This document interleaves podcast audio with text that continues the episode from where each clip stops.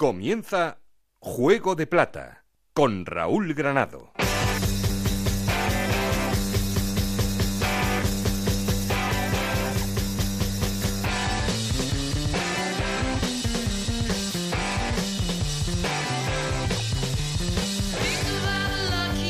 ¿Qué tal? Muy buenas, bienvenidos al capítulo 26 de Juego de Plata, el podcast de Onda Cero en el que os contamos todo lo que pasa en la Liga 1-2-3 y en Segunda División B. Y lo que hay que contar esta semana es que hay un nuevo líder, el Sporting de Gijón, después de su victoria frente al Almería, el equipo de Rubén Baraja que sigue absolutamente imparable, eso sí, es líder porque el Huesca no ha jugado el partido este fin de semana, desgraciadamente, ya sabéis, después de ese accidente del jugador del Albacete, Pelayo Novo, que terminaba con el aplazamiento del partido entre el Huesca y el Albacete. Por tanto, el equipo oscense tiene 58 puntos, que son los mismos que tiene el Sporting de Gijón, y los mismos que tiene el Rayo Vallecano, que es segundo, porque este fin de semana volvía a tropezar, aunque esta vez sumando un punto en Vallecas frente al Cádiz, que se ha convertido el otro equipo que está igualando absolutamente todo. Es cuarto con 56 puntos, o lo que es lo mismo, a solo dos de los otros tres. El Granada es el quinto, aunque perdía este fin de semana, sigue con esa irregularidad que está marcando toda la temporada. Y sexto, cerrando la zona de playoff, el Zaragoza, que volvía a la senda de la victoria y por tanto a colocarse en estos puestos de ascenso a Primera División. Y por abajo no ha cambiado nada, aunque los dos últimos, Lorca y Sevilla Atlético, se empeñan en no descender y volvían a ganar este fin de semana, pero Cultural Leonesa y Córdoba han perdido, así que la distancia sigue siendo la misma con respecto a la zona de salvación. Y otro que está empeñado en complicarse la vida es el Almería, que perdía este fin de semana y se queda ya a cuatro puntos de la Cultural Leonesa. Como cada capítulo luego os contamos cómo está la segunda división B con nuestros compañeros Montserrat Hernández y Adrián Díaz desde Onda Cero en Elche. Ya sabéis que tenemos un perfil de Twitter que es arroba juego de plata, un correo electrónico juego de plata gmail.com. Aquí conmigo está el auténtico cerebro de este programa, Alberto Fernández, con Ana Rodríguez en la producción, con Nacho García en la parte técnica. No estoy solo porque... Esto es Juego de Plata, el podcast de Onda Cero en el que te contamos todo lo que pasa en segunda división.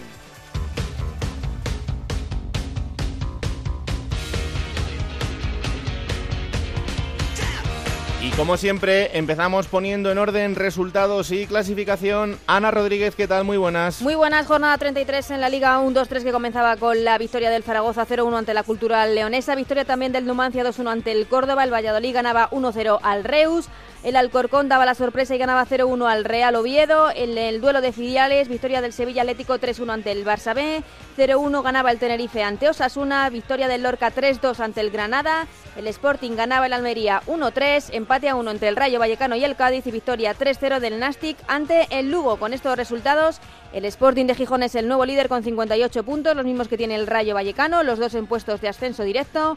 Huesca también con 58 puntos, pero eso sí, con un partido menos. Cádiz con 56, Granada con 52 y Zaragoza también con 52 puntos jugarían los playoffs por el ascenso. Séptimo es el Valladolid con 51 puntos, los mismos que tiene el Numancia. Noveno es Osasuna con 50 puntos, los mismos que tiene el Oviedo. Décimo primero es el Tenerife con 49 puntos. Décimo segundo el Lugo con 48. Décimo tercero es el Albacete con 44 puntos y un partido menos. Décimo cuarto el Reus con 41 puntos, los mismos que tiene el Alcorcón. Décimo sexto el Nastic de Tarragona con 39 puntos. Décimo séptimo el Barça B con 37, los mismos puntos que tiene el Almería. Y en puestos de descenso, Cultural Leonesa con 33 puntos, Córdoba con 32, Lorca con 22, los mismos que tiene el Sevilla Atlético, que es el farolillo rojo una semana más. ¿Eres consciente que si al Zaragoza le da por ganarle a, al Huesca el próximo fin de semana, eh, va a ser candidato a todo? Derby bonito, bonito el, del sábado, ¿eh? Derby muy bonito con colas ya para coger entradas. La verdad es que Partidazo. Ambientazo en la Romareda va a haber, seguro. Seguro que sí. Gracias, Ana. Un abrazo. Vamos a llamar al líder. Y como os digo, ha cambiado. Por una semana no vamos a empezar este programa llamando a Rafa Feliz. Y lo hacemos llamando a Juan Gancedo, Onda Cero en Gijón. Hola Juan, ¿qué tal? Muy buenas. Hola Raúl, que sepas que entro bajo protesta. ¿eh? ya, ya lo sé, ya lo sé. Ah, entro bajo protesta porque eh, Rafa Félix tiene que ser el líder de honor ya hasta final de temporada. Hombre, yo le he nombrado director de honor, esto es como el presidente de honor de los clubes, pues le he nombrado director de honor de Juego de Plata. No tengo ninguna duda de eso, pero El Sporting de Gijón ha conseguido seis victorias consecutivas, sigue en esa racha absolutamente espectacular. Este fin de semana volvía a ganar y además eh, de manera muy clara frente al Almería y de momento y a expensas de lo que pasa en ese partido aplazado entre Huesca y Albacete, es el nuevo líder de la categoría. ¿Quién te lo iba a decir? Ya, la verdad es que es la temporada más rara que yo recuerdo del Sporting en toda, en todo, desde que tengo uso de razón, vamos, eh, en toda mi vida, porque no sé, ha sido un equipo horrible en el primer tramo de la competición y ahora es un equipo imparable y son los mismos eh, con la diferencia de Rubén Baraja y bueno y la diferencia de Johnny que yo creo que lo marca todo en el Sporting desde que ha llegado él pues imagínate los números son increíbles son siete victorias y un empate en ocho partidos con 15 goles a favor y uno en contra. O sea, son números de, arrasar, de arrasar. Y además el gol en contra el otro día llegó en un penalti que solo vio el árbitro en el 91 para compensar uno que había habido antes muy claro de Alex Pérez por mano. El equipo le sale todo, eh, cuando juega bien gana y cuando no juega bien gana también. Hmm. El otro día en Almería no es que hiciera uno de sus mejores partidos, pero volvió a estar muy serio, volvió a tener una pegada increíble arriba falló una nada más empezar que parecía que te ibas a lamentar, una muy clara de Santos a puerta vacía, pero a los cuatro minutos trincó otra Santos y para la única mala noticia del fin de semana, la lesión de Santos. Eso te iba a decir, ¿cómo, ¿cómo pinta el asunto? Pues no pinta bien, tiene pinta de que se va a perder algún partido, lo que pasa que hasta esta tarde no conoceremos el alcance exacto de la lesión porque va a ser sometido a una resonancia magnética. Ahora de momento hablan de elongación, Veremos si queda en eso simplemente o hay una rotura. Yo creo que tiene que haber una rotura por los gestos que hace el jugador hmm. y la rabia que le da. Bueno, que sea lo más pequeña posible, que esté tres, cuatro partidos a lo sumo y llegue para la recta final de, de la competición, porque la verdad es que está en estado de gracia, todo lo que toca lo enchufa, lleva 16 goles. Sí y con Johnny hace una pareja perfecta. Son ya 16, los mismos que Borja Iglesias, uno menos que Sergio Guardiola y dos menos que Raúl de Tomás, que son los que están un poco en la tierra, porque luego hay otro que está en la estratosfera, que es Jaime Mata, que lleva 26. Eh, aprovecho para preguntarte por alguien en el que creo que no se está hablando lo suficiente de él y que me parece está siendo absolutamente clave en los últimos partidos, que es Alex Bergantiños. Sí, la verdad es que está haciendo una temporada excelente, sobre todo ahora en el segundo tramo. Eh, le costó entrar al principio, entró con Paco Herrera, pero recibió muchas críticas porque la pareja Sergio Bergantiños no es precisamente la más creadora hmm. del mundo del fútbol español y al principio cuando el equipo no iba bien pues todos los palos les caían a ellos decían bueno la gente que quería un centrocampista más creativo con, más presencia eh, con más visión de juego con más último pase pero se ha ido asentando y ahora mismo es insustituible hasta el punto ya que están bastante mejor que Sergio en los últimos partidos hmm. es un auténtico pulmón es un diésel ya me ha llamado Alberto Gómez pensando en la temporada que viene, y se ve en el pozo, y dice que cómo está lo de este hombre. Hombre, él está cedido con opción de compra. Más que eso, era un acuerdo entre los tres clubes de que si el chico estaba contento en Gijón, que era la primera vez que salía de Coruña, pues que siguiera y pensando que el Depor se quedaría en primera. Ahora la cosa ha cambiado, claro. Si el Depor, esperemos que no, pero tiene pinta, se va a segunda, es un jugador espectacular para ellos y además muy querido por la afición de Coruña. Así que Alberto ya me ha estado llamando para preguntarme. Él aquí ahora mismo es absolutamente básico en el esquema, hasta el punto de que es baja para jugar frente al Reus Sergio, que vio la quinta amarilla, yo creo que la forzó, y la pareja Bergantiños-Hernán no, no va a desmerecer para nada precisamente por Bergantiños, más mm. que por Hernán, que marcaba el otro día y que ha encajado bien, pero bueno, que todavía tiene mucho que demostrar. Pues esa será la próxima estación del Sporting de Gijón, recibir al Reus el domingo a las 6 de la tarde y con esas aspiraciones muy, muy vivas. Vamos a hablar ahora con un protagonista del Sporting. Gracias, Juan. Un abrazo muy fuerte. Un abrazo, hasta luego. Alberto Fernández, ¿qué tal? Muy buenas. Hola, Raúl el Sporting está en una racha absolutamente increíble. Bueno, lo decía Juan, son números de equipo que, eh, lo decíamos cuando lo tuvo el Cádiz esa racha, el Real Oviedo, son rachas de equipo que está, o al menos para ascender o para ascender directo seguro.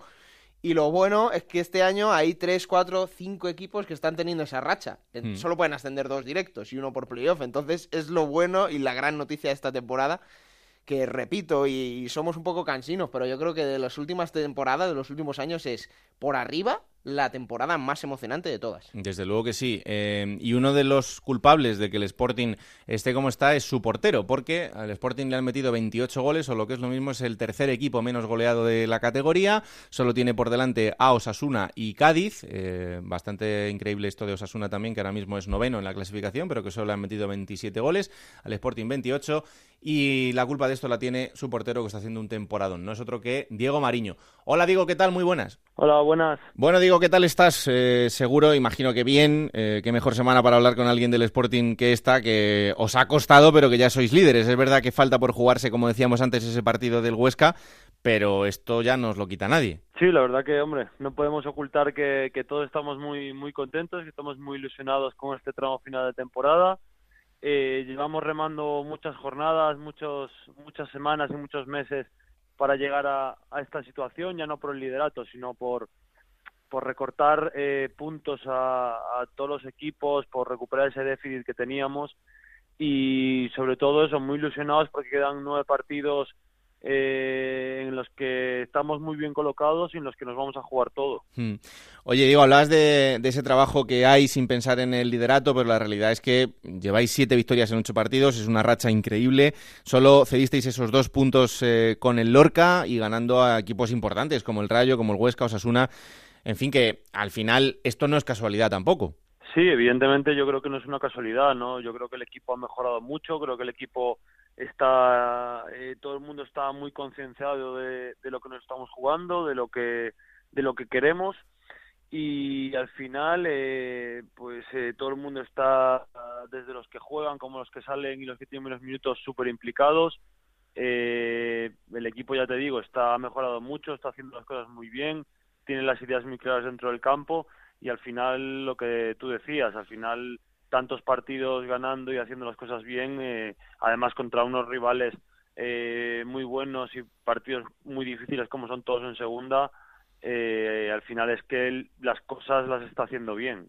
Mm, ahora mismo estarás de acuerdo conmigo también que la media de, de la plantilla, algunos más, otros menos, pero estáis en vuestro mejor momento, el mejor nivel ¿Y qué es lo que, es lo que os ha cambiado el Pipo Baraja? ¿Qué, qué, ha tocado? No sé si se trata de, haber maximizado los recursos o, qué crees que es lo que ha propiciado ese cambio. Sí, aparte de que yo creo que está sacando lo mejor de, de cada jugador, ¿no? Está dando mucha confianza a todo el mundo y, y al final luego eso en el campo se, se nota. Yo creo que al final eh, ha conseguido que, yo creo que unir al equipo, ¿no? Y sobre todo que todo el mundo, lo que te decía antes, que tenga las cosas claras, que todo el mundo sepa lo que hacer en cada momento, eh, cómo tenemos que defender, cómo tenemos que atacar, atacar, cuándo presionar, cuándo no. Creo que el equipo está muy, muy, muy trabajado y, y lo que te decía, sabe lo que tiene que hacer en, en cada momento y eso yo creo que es un poco lo que lo que ha cambiado, ¿no? Lo que lo que nos ha, ha hecho llegar a base de también de trabajo y mucho y mucho entrenamiento. Mm. Oye, Diego, ahora una pregunta más personal, porque eh, para el que no lo sepa, ese gol de Rubén Alcaraz en el minuto 92 el otro día en Almería rompió una racha de imbatibilidad de Diego Mariño de 764 minutos. Eh, se ha quedado como el segundo portero de la historia del Sporting de Gijón, que ha estado más minutos sin encajar un gol en Liga, solo por detrás del, del gran Roberto Fernández. Eh, Diego, 764 mm, minutos son muchos minutos. Vimos esa, esa imagen tuya nada más encajar el penalti dando una patada al poste. Eh, bueno, es un gesto de rabia. Imagino que eh, en esa ambición particular que tiene cada uno te dolió.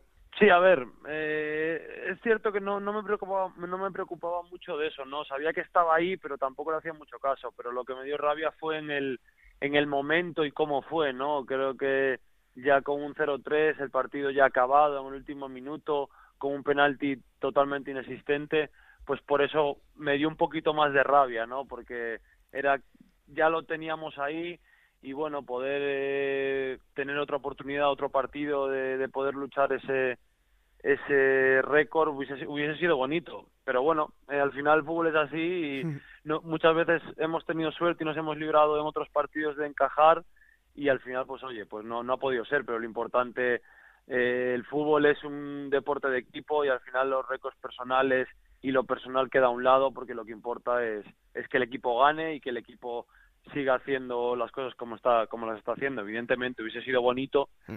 pero bueno pero tampoco hay que darle hay que darle más vueltas. Mm, eso está está claro. Cómo es eh, Diego ser portero en el Sporting de Gijón porque este año ya ya te has puesto con, con el con el puesto de titular eh, al principio cuando, bueno, quizá las cosas no estaban saliendo para el equipo, se notaba esa presión que hay, que en el Molinón, para lo bueno y para lo malo, ¿eh? porque cuando las cosas van fenomenal como ahora mismo, pues debe ser precioso. Sí, tú lo has dicho, ¿no? Para lo bueno y para lo malo el Molinón es, es diferente, es eh, la gente está muy implicada con el equipo, la gente tiene mucha ilusión y espera mucho de este equipo eh, ha habido momentos que no le estábamos dando lo que la gente quería y yo creo que ahora mismo la gente, tanto el equipo como la afición, está muy enchufada, está con muchísimas ganas y cuando sobre todo cuando las cosas van bien, como la semana pasada contra el Rayo, cuando el equipo lo necesita, la gente esté ahí, cuando el Molinón aprieta, la, cuando el Molinón está está metido en el partido, la verdad que se te pone la piel de gallina, ¿no? Es, es increíble, ¿no? Ver cómo está en las 25.000 personas que vienen al campo ahí animando, apoyando, eh, apretando al otro equipo también, es, es una pasada, ¿no? Es, es fútbol en estado puro. Mm, estoy, estoy totalmente de acuerdo contigo.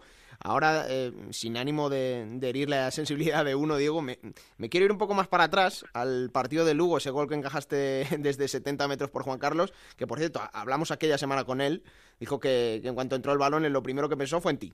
Que, que, no deja de ser una faena para un portero que al final pues te marque otro portero. Eso ya lo recuerdas como una mera anécdota, ¿no? Sí, yo creo que al final se va a quedar en, en anécdota, ¿no? Es son cosas que pasan, eh, son lo que eso, eh, anécdotas, ¿no? No suele pasar nunca y pues a veces pues te pasan cosas, anécdotas buenas, otras veces no tan buenas, pero bueno, al final eh, queda en el pasado, eh, se aprende, ¿no? Porque al final pues tienes que estar, eh, vivir, estar más pendiente y no despistarte ni aunque tenga el balón el portero rival, ¿no? Y, y al final pues oye, si por lo menos desde la, desde la posición de portero que un otro portero meta un gol, pues oye, también es bonito para él, ¿no? Haber metido un gol y no se consigue todos los días, pero para mí, pues oye, mala pata no, porque nadie quiere que le metan esos goles, pero bueno, ya hay que aprender de eso y olvidarlo, porque al final ya no vale para nada. A ver si marcas tú algún día un gol así, ¿no? Ojalá, ojalá. O, de cabeza, o de que sea. como sea. Ya me gustaría, como sea. Eh, te quiero preguntar ahora por dos nombres propios. Eh, uno es Michael Santos, que, bueno, lo que aporta este tío arriba eh, es increíble, pero aparte de los goles, lo que, lo que pelea, lo que lucha, a ver si no tiene mucho, ojalá, para, para esa lesión.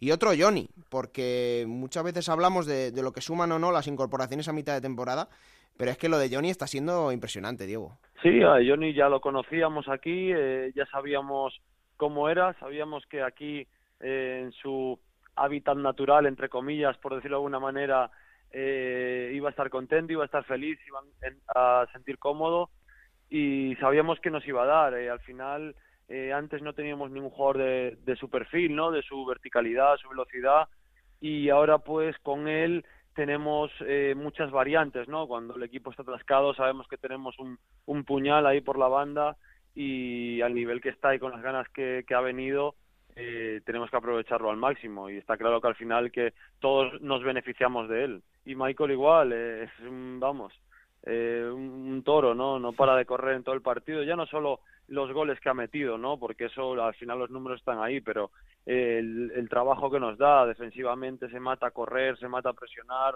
eh, tira 30 desmarques por partido y eso al final hace eh, molesta a la defensa rival, ¿no? Hace que se descoloquen, que haya espacios y luego pues evidentemente los goles que está metiendo que también nos está valiendo de muchísimo. Yo creo que también es otro perfil como Johnny, ¿no? Que venía con muchas ganas después de, de un año de no haber jugado muchos minutos, de con ganas de jugar, de sentirse importante y, lo está demostrando, ¿no? Pues eh, la próxima estación del Sporting, Diego, es el Reus, en casa, delante de vuestra gente en el Molinón. Eh, además, se están convirtiendo en, partidos increíbles los que se vive en esa grada. Es donde podéis demostrar que podéis afianzaros arriba. Pues sí, eh, tenemos que, que, aprovechar la dinámica, ¿no? Sabemos que en casa no, no podemos perder, no, podemos, no se nos pueden escapar puntos del Molinón si queremos eh, estar donde estamos ahora. Pero no hay que fiarse porque el Reus es un, es un equipo muy muy difícil que eh, a todo el mundo le planta cara y le cuesta ganar. Hace poco estuvo a punto de, de darle, de darle un susto al Rayo, que también era de, los mejores equipos, y no hay que no hay que fiarse, pero no solo del Reus, sino yo creo que de, ningún equipo, ¿no? En segunda se está viendo estas últimas jornadas que, que el Sevilla, que estaba de último, va a Zaragoza, que lleva una racha y gana, el Lorca le gana a la Granada esta semana, yo creo que no te puedes despistar, ¿no? Cualquier equipo en cualquier momento te puede pintar la cara y quedan nueve partidos, nos estamos jugando mucho y no podemos desperdiciar ninguno. Tenemos que salir a muerte desde el minuto uno a por, a por los nueve partidos que quedan. Pues Diego, un placer, un placer tenerte aquí en Juego de Plata. Eh, ya sabes que hemos estado pendiente durante toda la temporada, lo vamos a seguir estando en este, en este final, en este tramo final de la temporada. Es un lujo eh, tener por aquí a uno de los mejores porteros de, la categoría. Así que nada. Yo quería preguntarle a Diego, Diego, ¿tú eres de, tú eres de apuestas o, o no te quieres mojar aún? No, prefiero, prefiero no mojarme, prefiero pensar en, trabajar, en luchar, en pelear, que al final es como llegan las cosas. ¿no? Yo qué sé, digo, igual, dices, si ascendemos, pues me, me, cojo la bicicleta y me subo a los lagos de Covadonga, yo qué sé, alguna, alguna de esas, nada, ¿no? No, nada, nada, nada. Yo quiero ascender y, y ya está, no es lo único que, que pasa por mi cabeza ahora mismo. Bueno, bueno, pues nada. Ahí queda. Eh, Diego Mariño, portero del Sporting de Gijón. Lo dicho, que haya muchísima suerte en este tramo final de la temporada y que vaya todo muy bien, ¿vale? Un abrazo muy fuerte. Vale, muchísimas gracias. Hasta luego, Diego, gracias. Hasta luego. Pues ahí está. Eh, está siendo absolutamente clave en, este, en esta temporada para el Sporting de Gijón. Un portero absolutamente contrastado y, además eh, que ya tiene experiencia en, la categoría, pero que es una de las piezas eh, fundamentales de, este Sporting de Gijón. Em, el otro protagonista de la jornada, y os lo decíamos en la entrada, tristemente, porque no tiene nada que ver con, lo deportivo, es el futbolista del Albacete Pelayo Novo, que, eh, como ya os hemos ido contando durante todo el fin de semana en Radio Estadio y en el Transistor, pues sufría esa caída en el hotel de concentración del Albacete eh, apenas unas horas antes de que se disputase ese partido entre, entre el Huesca y el Albacete, que terminaba con eh, Pelayo, evidentemente, en el hospital, donde se le han ido realizando eh, intervenciones durante toda la semana para ir solucionando las distintas fracturas que se le ocasionaron por esa caída desde, desde un tercer piso y, lógicamente, con el aplazamiento del partido que tenían que disputar Huesca y Albacete. Así que vámonos eh, hasta Albacete con la compañera Juani Serrano. Hola Juani, ¿qué tal? Muy buenas. Hola, ¿qué tal? Muy buenas. Han sido días eh, muy complicados.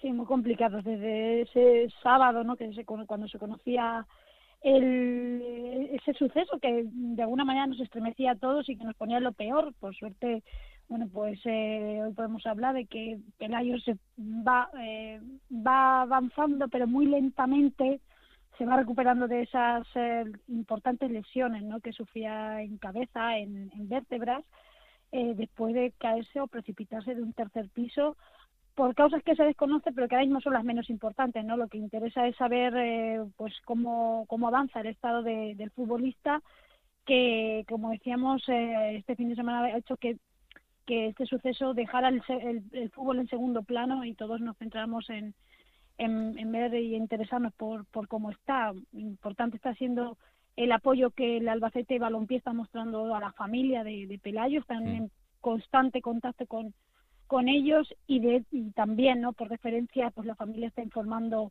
eh, puntualmente de, todo lo que, de los avances o todo lo que se produce alrededor del estado de Pelayo al club y, y el club mismo nos lo está transmitiendo, ¿no?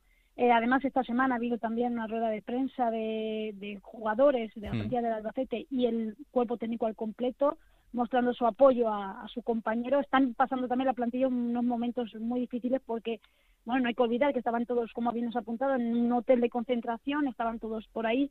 E incluso algunos compañeros tuvieron que asistirlo, ¿no? Lo vieron ya en el suelo y tuvieron que asistirlo en un primer momento antes que llegaran las asistencias médicas. Y bueno, pues no es fácil.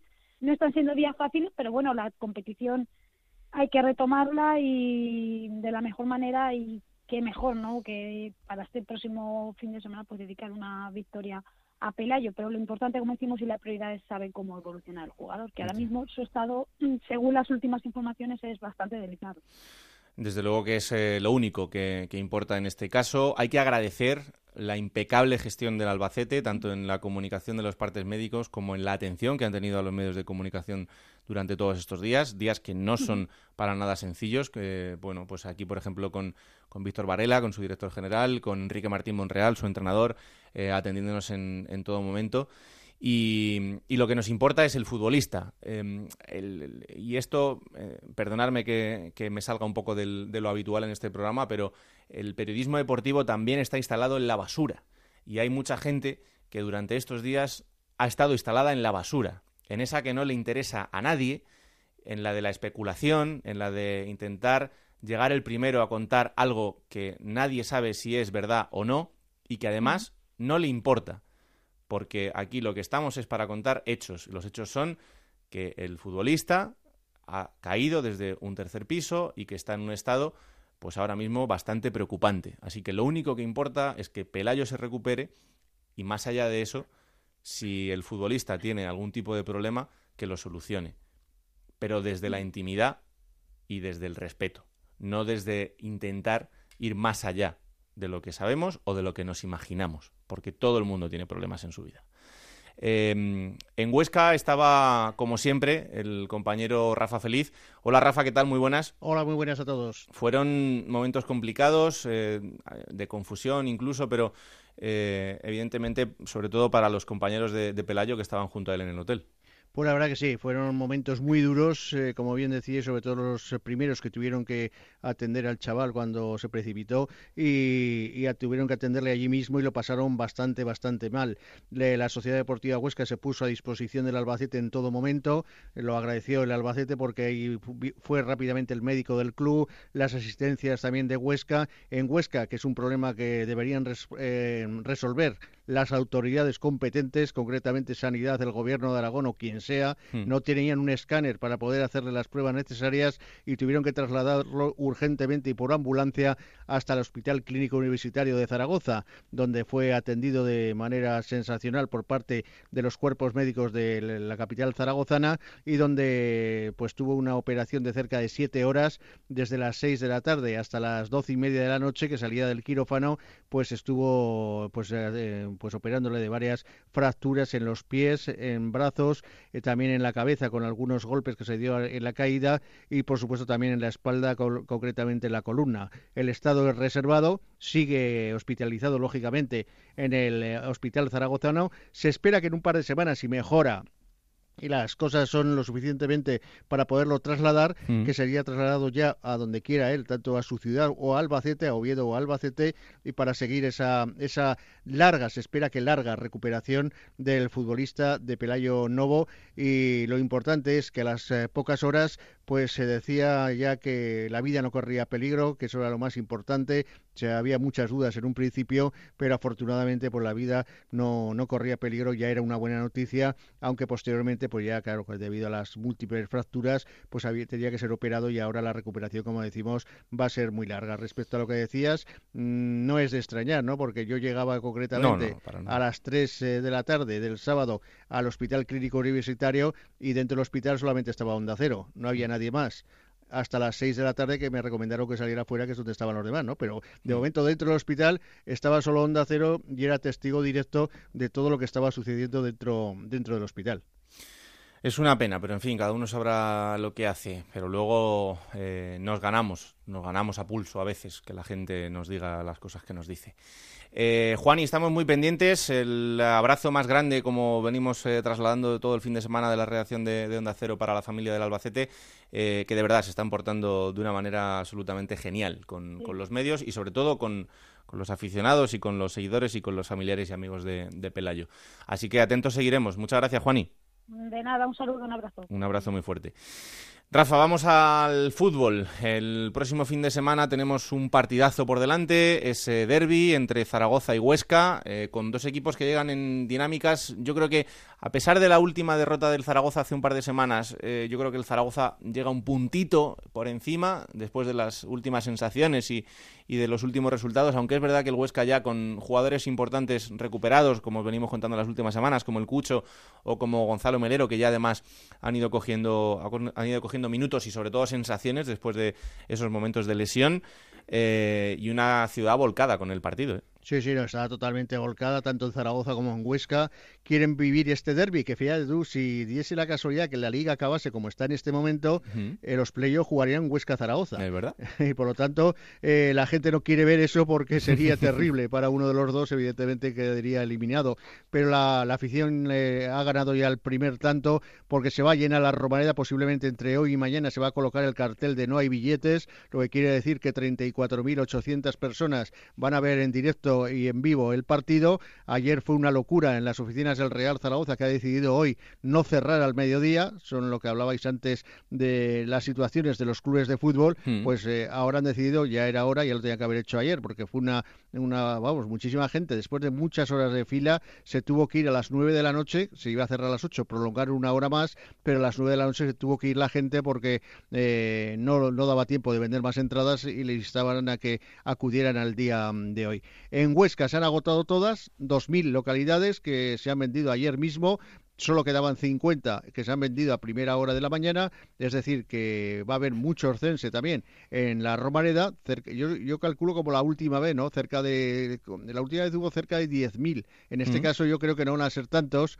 que van a ser unos 4 o 5.000 porque Zaragoza sí que se ha volcado con el partido y quieren animar a los de Nacho González para intentar con- conseguir la victoria. Más gente de la que cabe en el Alcoraz. Sí, Sí, sí, es curioso. Oye, Sí. Rafa, ¿hay ganas de revancha en Zaragoza por lo Pues- del partido de ida? Hombre, 3-1 dicen- en la ida. dicen todos que tienen ganas de ganar, pero que es evidente que, que tienen ganas de revancha, que tienen ganas de ganar al Huesca porque los ridiculizó en la primera en la primera vuelta fue muy superior la Sociedad Deportiva Huesca y ayer en una encuesta que se hacía con aficionados decían todos que no se fiaban nada del partido, que el Huesca era el favorito, querían dejar ese ese papel a los orcenses y que por lo tanto que, que no se fiaban nada del, del equipo en lo deportivo. Gripo y del MAS son bajas seguras por el Zaragoza por acumulación de amonestaciones y habrá que ver cómo están Buff y Benito, que cayeron lesionados el pasado fin de semana, de cara al encuentro, cómo evolucionan a lo largo de toda esta semana. Por contra, el Huesca, dentro de la desgracia, ojalá se hubieran jugado evidentemente el partido, Mm. pero no se cayó en esa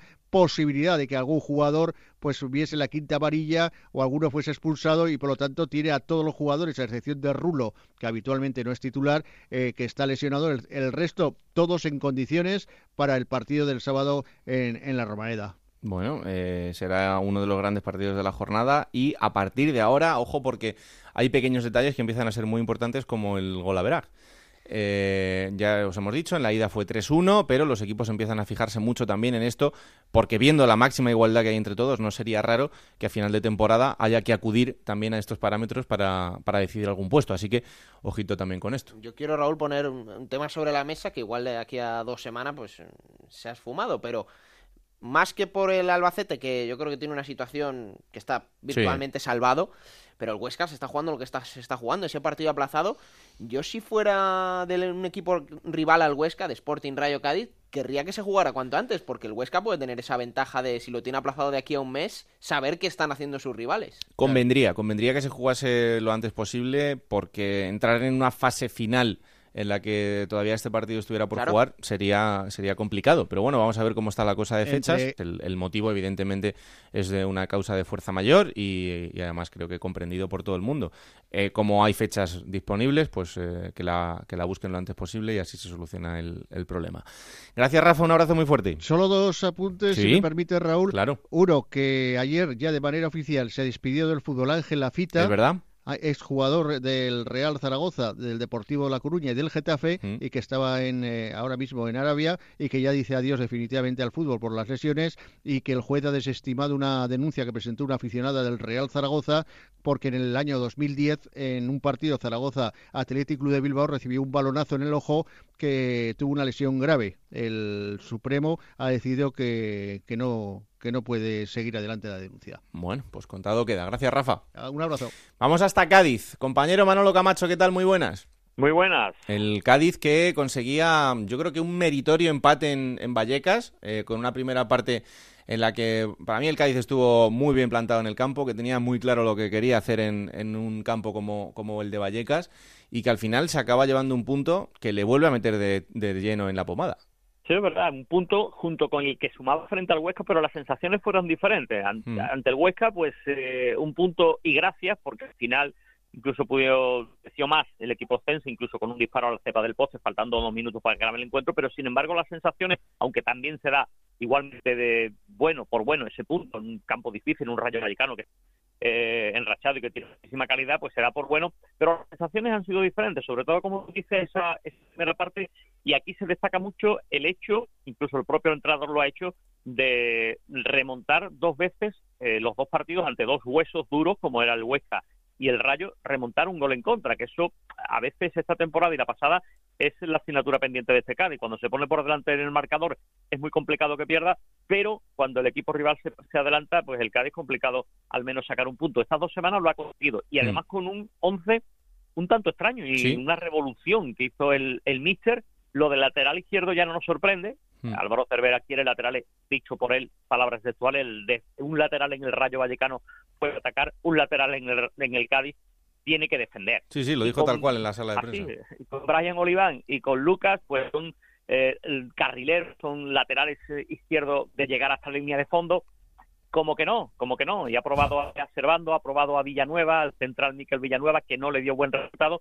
Y nos sorprendía pues con un lateral a pierna cambiada, con Carlos de izquierda y dejando a Roberto Rea en banda derecha. Pero es que la sorpresa seguía con la colocación en banda derecha, sustituyendo al lesionado Salvi de, de Carrillo, que la mm. verdad es que dio un rendimiento bastante bueno, dio el pase de gol a Álvaro y por último la, última novedad, eh, Barral, del que muchísimos seguidores dicen que siempre tiene que estar en el campo porque te da la magia, el que te puede anotar algo en cualquier momento, volvió al titular y consiguió el propio Barral, eh, muy a, su estilo, en rueda de prensa, pues también decía si me das dos te meto una, ¿no? En, alusión a la que fallaba pues minutos antes, ¿no? Sí, tuvo, una muy muy clara unos minutos antes. Es verdad que Alberto García lo hace bien, pero Barral no marcaba desde el 19 de noviembre en, Liga, sí marcaba después en Copa del Rey frente al Betis, pero desde mm. ese partido contra el Sporting de Gijón en el que ganaba el Cádiz 0-3 no marcaba Barral. Sí, señor, y ha vuelto a... También es verdad que no que no es eh, como el caso Jona, por ejemplo, ¿no? que ha llegado en el mercado de diciembre y hasta este último partido pues prácticamente lo ha jugado todo hmm. y no ha marcado, ¿no? Barral ha salido muy a cuenta gotas en esta en esta segunda vuelta y quién sabe si a partir de ahora pues se ha vuelto a reivindicar y, lo podemos ver eh, más eh, a menudo, ¿no? En ese once titular en un partido de esta semana que la verdad es que también, bueno, pues la afición del Cádiz, mm, como cualquier otra, pues no le gusta eso del fútbol fuera del sábado y el domingo, pero es que imagínate todavía los dos últimos partidos en casa todavía más más allá, porque el, último fue el lunes santo, que tuvimos una semana muy larga desde el último partido, porque hasta el lunes no jugaba, y esta semana que lo hace como local, pues tenemos una semana muy cortita, porque el partido es el viernes Eso es. a las nueve de la noche frente a Almería en ese derby andaluz. Un abrazo, Manolo. Abrazos. Yo quiero decir, Raúl, que para los aficionados pesimistas del Rayo Vallecano y del Cádiz, que he visto unos mm. cuantos este fin de semana, lo que ha dicho Manolo, el otro día el Cádiz recibe al Huesca, que no es nada fácil, y ha jugado en Vallecas. Y el Rayo ha perdido en el Molinón, que es el campo del Sporting, tal y como está ahora, y ha empatado contra el Cádiz. Sí, pero hay, un, hay un problema en el, en el Rayo y es que en la derrota frente al Sporting el, el Rayo pudo ganar, sí, hizo un buen partido, jugó muy bien, jugó de tú a tú, fue un partidazo en el que los dos porteros estuvieron muy bien, pero el otro día frente al Cádiz, el Rayo mm, puede ganar porque tiene alguna ocasión, pero no lo merece porque juega mal. Eh, no es el Rayo que, estamos acostumbrados a ver. Em, bueno, eh, quizá ya es verdad que con el paso de la temporada los equipos saben bien cómo tienen que tapar, por ejemplo, a Raúl de Tomás. Eh, tiene una cobertura especial durante los partidos. El otro día tiene una cobertura muy especial Fran Beltrán, que también se muy bien por dentro ahora Fran Beltrán. en el centro del campo. le cierran bien ahora Es verdad que Trejo fue de lo, de lo más salvable del equipo, junto al propio Fran, que también jugó muy bien a pesar de eso, y junto a Unai, López, que está siendo un pulmón en el centro del campo. Está jugando muy bien el futbolista ha sido para el de Bilbao. Pero, eh, bueno, eh, quizá esa apuesta por Bebé Bebé ofensivamente te da muchísimo porque tiene calidad, tiene desborde y tiene un disparo increíble, pudo marcar hasta dos goles, pero defensivamente tiene mucho que trabajar. Eh, Mitchell lo sabe, el jugador también, es verdad que bueno, ha llegado más tarde y todavía pues quizás no está adaptado a esto, pero el Rayo necesita esa intensidad y que los jugadores bueno, que sean ese equipo eléctrico que hemos visto en muchas fases de la temporada y que le han colocado ahí arriba. Eh, es verdad que eran dos rivales directos, eh, contra el Sporting se perdió, contra el Cádiz eh, tenía esa opción de, bueno, quizá apartarlo un poco de, en medio si, si ganaba, se ha empatado y importante, como decía antes, el tema del golaveraje. Eh, el Rayo, por ejemplo, con el Sporting lo tiene perdido, con el Huesca lo tiene ganado y con el Cádiz lo tiene empatado. Así que eh, si hay empate entre Rayo y Cádiz, tendríamos que ir allá al golaveraje general, bueno, etcétera, etcétera. No, y el tema del liderato, que el Rayo se pone líder y es verdad que la gente que viene siguiendo al Rayo sabe lo que hay, pero hay otros que dicen, oye, que el Rayo está líder y puede esperar más cosas calma, porque el vértigo de todos, el Sporting ahora a ver cuánto le dura el liderato, tiene que jugar el Huesca. Y ponía el otro día Juan Gancedo un dato que me llamó la atención. Los cuatro primeros clasificados, Rayo, Sporting, Cádiz y Huesca, van a compartir rivales hasta en cinco ocasiones de aquí a final de temporada. Albacete, Zaragoza, Barça B, Tenerife y Granada. Cinco equipos que, bueno, pues van a ser jueces en parte de, lo que se decida por arriba. Y el próximo rival del Rayo, por cierto, para meterle un poco de morbo al asunto, Albacete. En Albacete, o lo que es lo mismo, el reencuentro entre el Rayo Vallecano y Zozulia, si juega, porque lleva un tiempo lesionado.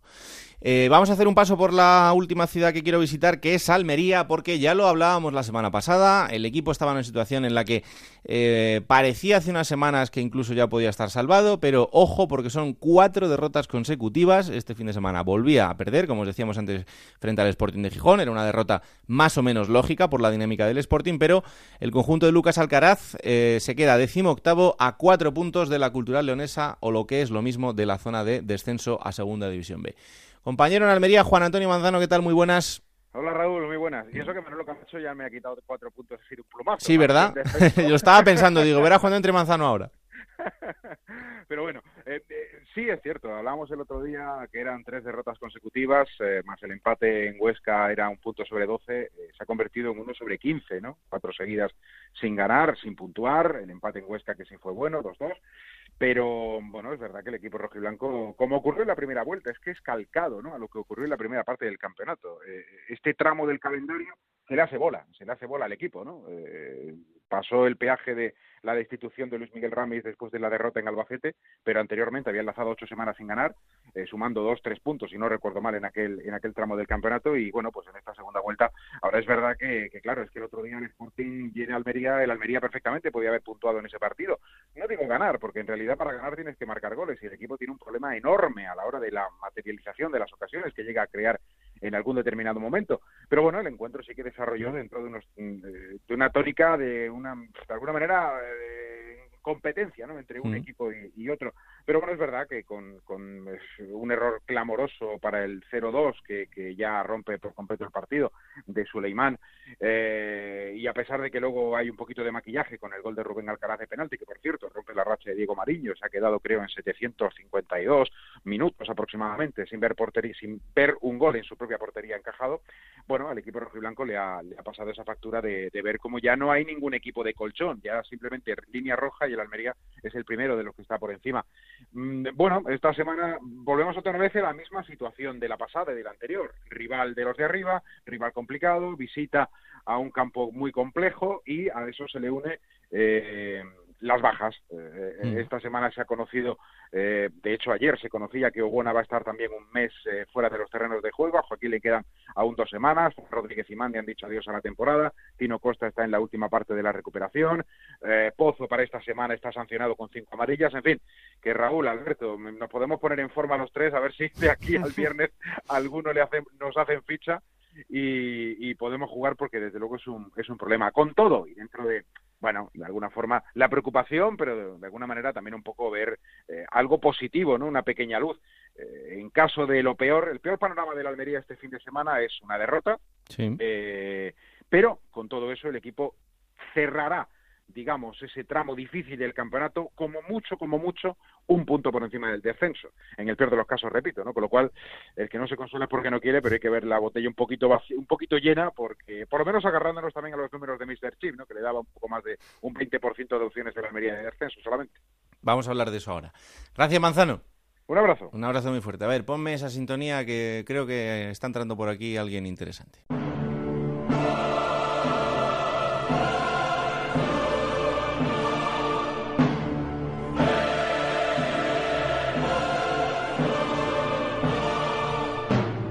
No vamos a invadir, a invadir Polonia mm, de momento.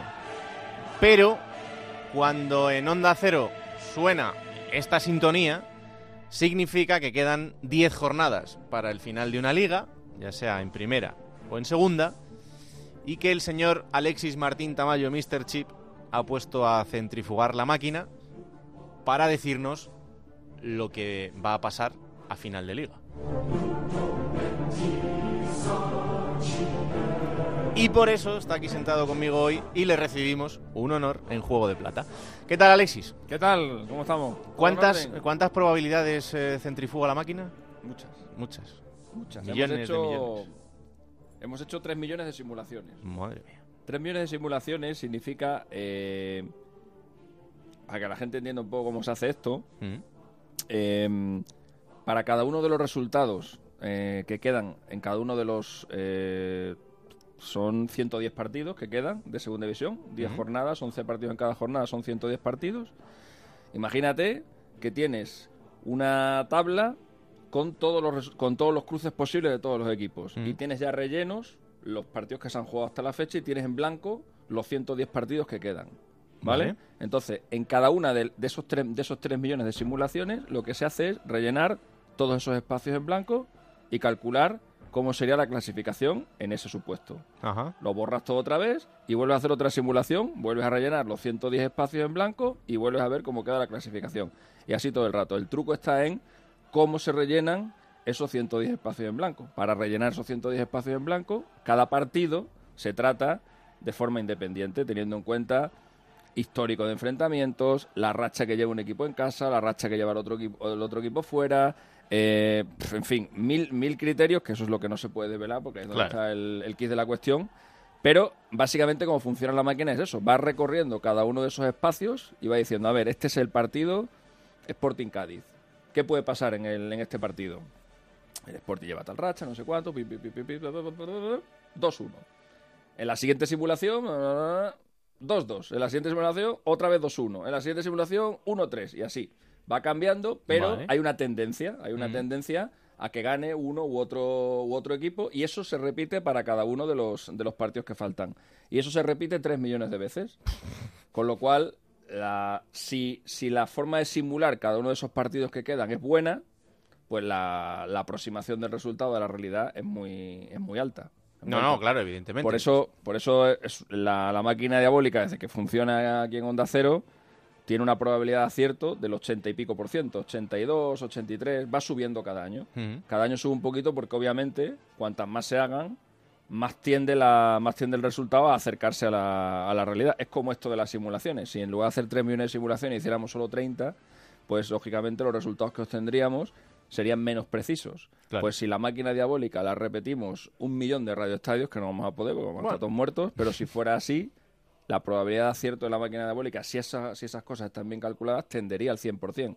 Por eso cada año que vamos haciendo la máquina diabólica, el porcentaje va convergiendo cada vez más hacia, bueno, pues hacia la, hacia la perfección, ¿no? Esa Claro. es la, es la historia. Bueno, pues eh, explicado todo esto, mm, vamos a los datos que nos da este año la máquina diabólica en segunda división. Empezamos, si te parece, por el descenso. Sí, lo primero decir que para que la gente se haga una idea de qué va a necesitar su equipo para ascender o descender, porque aquí lo que vamos a dar son unas probabilidades Mm. eh, del ascenso, de la- del descenso, de la permanencia. Pero, eh, por ejemplo, eh, vamos a decir, ya para empezar, que el Sevilla Atleti y el Lorca eh, van a bajar a segunda división. segunda Tienen división. una probabilidad altísima. Tienen un 99,997 el Lorca y un 99,996 el, el Sevilla Atlético. Mm. Todo esto antes de la jornada que se ha disputado este fin Eso de es. semana, en la que los dos han ganado, con lo Mm. cual esa probabilidad habrá disminuido un poquito, pero no lo Pero es tan grande que, pero no lo suficiente como para, como para eso. Pero decir que la máquina también, como cada vez que hacemos, es- cada vez que hacemos esas 3 millones de simulaciones, yo voy calculando la clasificación y, Mm. y voy viendo para esta simulación en cuánto está el descenso, para la siguiente en cuánto está, con lo cual la máquina, al mismo tiempo que te está simulando eso, también te dice cuál va a ser la frontera del, del descenso. Y la máquina dice que con 49 puntos tienes un 47% de opciones de salvarte. Ahí, ahí. Con 50 te salvas en un 70% de opciones. Sube mucho. Y con 51 en un 76. Y con 52 en un 95. Con lo cual, vamos a dejarlo en un 50 más o menos. Mm. En 50 puntos para, para salvarte. Si Sevilla Atlético, si Sevilla Atlético y Lorca hicieran todos los puntos posibles, que son los 30 que quedan, 30 más los 19 que tienen, serían 49. No llegan a los 50 que se necesita. Por eso la probabilidad que tienen de salvarse es tan, es tan baja. Claro. Porque ni siquiera ganándolo todo llegan a la media estimada de la, de la máquina para, para salvarte. Vale. Eh, entonces, bueno, esos dos... Tenemos Lorca y Sevilla Atlético en segunda. Están condenados. Eh, y luego los otros dos equipos que bajan a segunda división según la máquina, a segunda división B, son la Cultural Leonesa y el Córdoba. El Córdoba tiene un 67% de opciones de bajar y la Cultural tiene un 57% de opciones, de- un 58% de opciones de bajar. Pero, insistiendo en lo que hemos dicho antes, el Córdoba tiene 32 puntos. Mm, Para llegar a los 50 necesita 18. Eso es. No parece una cosa descabellada. Sería ganar 6 de los 9 partidos que le, que le quedan. Y más con no la racha que llevaba. No es fácil, no es fácil, pero esa es la, esa es la aspiración del Córdoba. Lo que pasa es que la máquina estima que, el- que el- la probabilidad de que pase eso pues es de un 30 y pico por ciento, que es la que tiene el Córdoba de, De de salvarse. Pero, oye, si Está gana, ahí, seis, si gana claro. seis partidos, hace, hace cuatro semanas estaba a 12 puntos en la Sí, permanencia. sí, sí, sí. Con lo cual es probable que si hubiéramos hecho la máquina de bólica hace cuatro semanas, la probabilidad del Córdoba se aproximaría mucho al 90%. Y sin embargo ya está solamente en un 67%, porque ha ganado, creo que han sido tres partidos, ha empatado uno, Cuatro seguidos. cuatro, ha empatado uno, empatado uno. y luego ha perdido, Eso ha perdido el de hoy. O sea que esa racha, en teoría, no debería haberse dado, porque Mm. con, lo que, con, la, con la dinámica que llevaba el Córdoba no apuntaba a que se diera esa racha, pero se ha dado. Bueno, pues ahora igual gana seis partidos y se salva. Eh, y luego, eh, para el resto de candidatos, si es que alguno de estos dos no, no descendiera, pues Mm. di- digo que el Sevilla y el Lorca es- está hecho. El- por este orden están el Nastic, que tiene un 26% de opciones de descenso, el Almería, que tiene un 20%, el Barça B, que tiene un 17%, y el Reus, que tiene un 3%. Luego ya los demás equipos ya tienen probabilidades superiores a cero, pero son, son ya residuales, inferiores al, Claro. inferiores al 1%. Así que digamos que eh, estaría entre Córdoba, Cultural y Nastic, pero hay una diferencia importante. Y casi encima el Nastic ha ganado. y el, este y el Nastic ha de ganado. semana, y la diferencia es importante, es casi el doble de probabilidad. El Habrá subido quizá la del Almería. Habrá subido la del Almería porque ha perdido este fin de semana. Eh, estaba en un 20. Bueno, pues, pues sí, a lo mejor se han invertido los términos entre el Nastic y el, y el Mm. Almería, ¿no? Porque ahora mismo tiene el Nastic 39 puntos y el Almería 37. Eso es. Probablemente se habrán, se habrán invertido. Pero bueno, que digamos que, igual que por el ascenso, vamos a ver que la probabilidad está muy ajustadita, aquí hay una diferencia importante en el, en el descenso. Bueno, así quedaría la parte baja. Eh, Córdoba, Cultural, Sevilla Atlético y Lorca serían los equipos con más probabilidad para descender a Segunda División B. Y por arriba eh, tenemos dos variables. Una, el ascenso directo y otra, la promoción de ascenso. Eso es, eso es. En este caso, la máquina estima que con 71 puntos subes en un 40% de los casos, es decir, que probablemente no sean suficientes.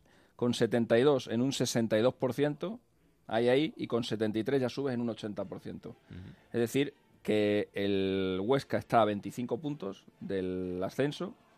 El y con un partido más por disputar, con un partido más por disputar. El Rayo, que hoy ha perdido, eh, de esos 73, empatado. ah, perdón, que ha empatado, de esos 73 está a 25 puntos también. Y el Sporting, que tiene también 58 puntos con la, con la victoria que ha conseguido, está a 25 puntos. Es decir, los- le estamos poniendo el, el ascenso bastante caro. Tendrían que hacer...